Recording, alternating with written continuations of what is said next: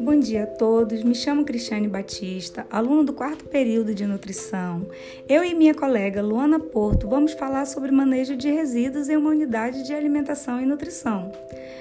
Para começarmos a falar sobre o assunto, precisamos entender melhor a importância do manejo correto dos resíduos em uma unidade de alimentação e nutrição e quais procedimentos devem ser feitos em relação aos resíduos, o qual minha colega Luana Porto pode nos ajudar a entender melhor. Em um ano, os resíduos são provenientes desde o pré-preparo até a limpeza regular das áreas.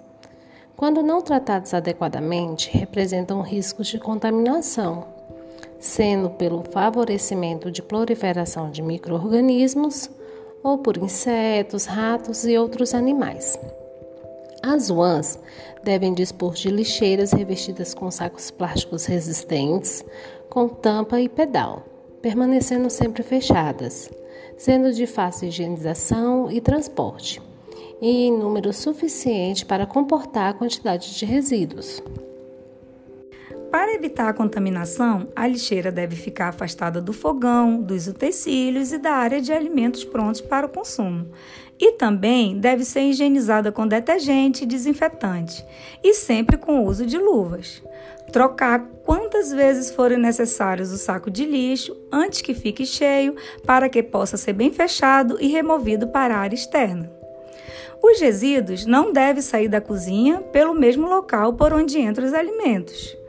Os sacos retirados da área de produção e distribuição de alimentos devem ser armazenados em contêineres fechados, separando os recicláveis que são papel, vidro, metal e plástico dos orgânicos.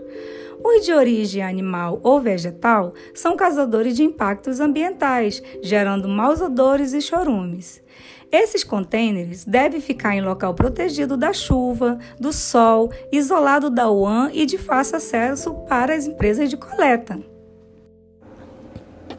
A separação correta dos resíduos é fundamental. O descarte tem que ser realizado de forma consciente, separando todos os tipos de resíduos, os sólidos, os orgânicos e até os óleos. No UAM, deve ser aplicado o POP sobre o manejo de resíduos, fazer o treinamento da equipe, também fazer parceria com empresas e ONGs especializadas em reciclagem de resíduos.